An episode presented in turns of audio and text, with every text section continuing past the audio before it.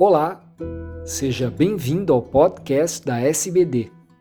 Eu sou Fernando Valente, professor da Faculdade de Medicina do ABC e editor do podcast. Esses programas contam com a participação de grandes diabetologistas brasileiros.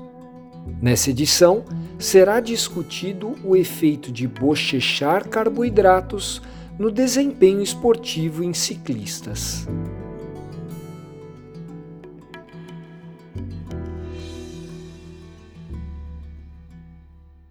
Olá, meu nome é Yuri Galeno, eu sou médico endocrinologista, membro do Departamento de Diabetes, Exercícios e Esportes da Sociedade Brasileira de Diabetes.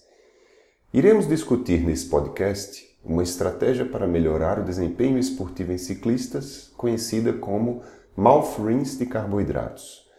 Mas o que significa esse termo mouth rinse?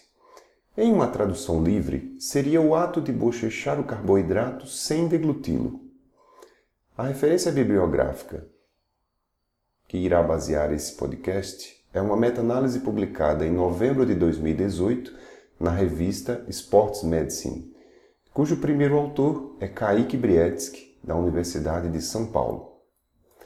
A base teórica por trás do mouth rinse de carboidratos seria a ativação de centros de recompensa cerebrais quando a mucosa oral do atleta entra em contato com uma solução de carboidratos de concentração inferior a 6% por cerca de 5 a 10 segundos, possibilitando uma melhoria na tolerância à fadiga.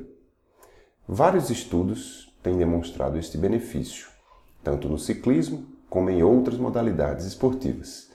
Porém, não há meta-análises avaliando o efeito dessa estratégia em ciclistas.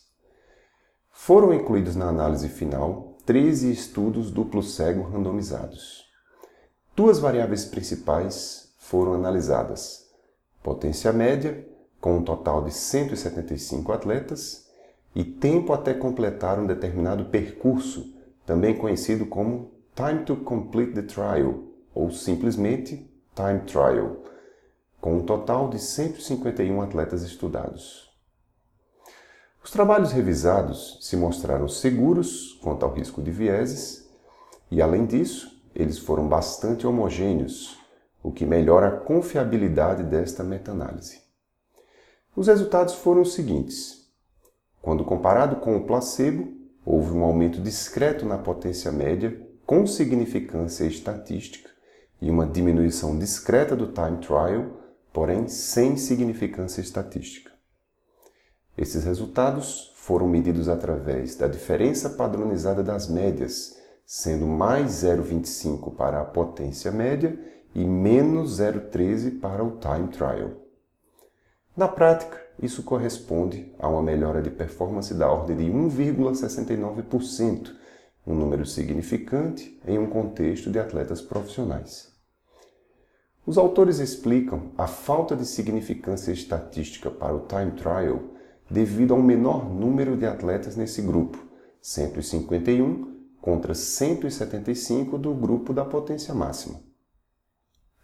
Eles concluem afirmando que o rinse de carboidratos pode melhorar a potência máxima em ciclistas, mas não foi capaz de reduzir o time trial e que são necessários estudos em outras modalidades esportivas para avaliar o potencial ergogênico dessa estratégia de forma mais ampla no esporte. Muito obrigado!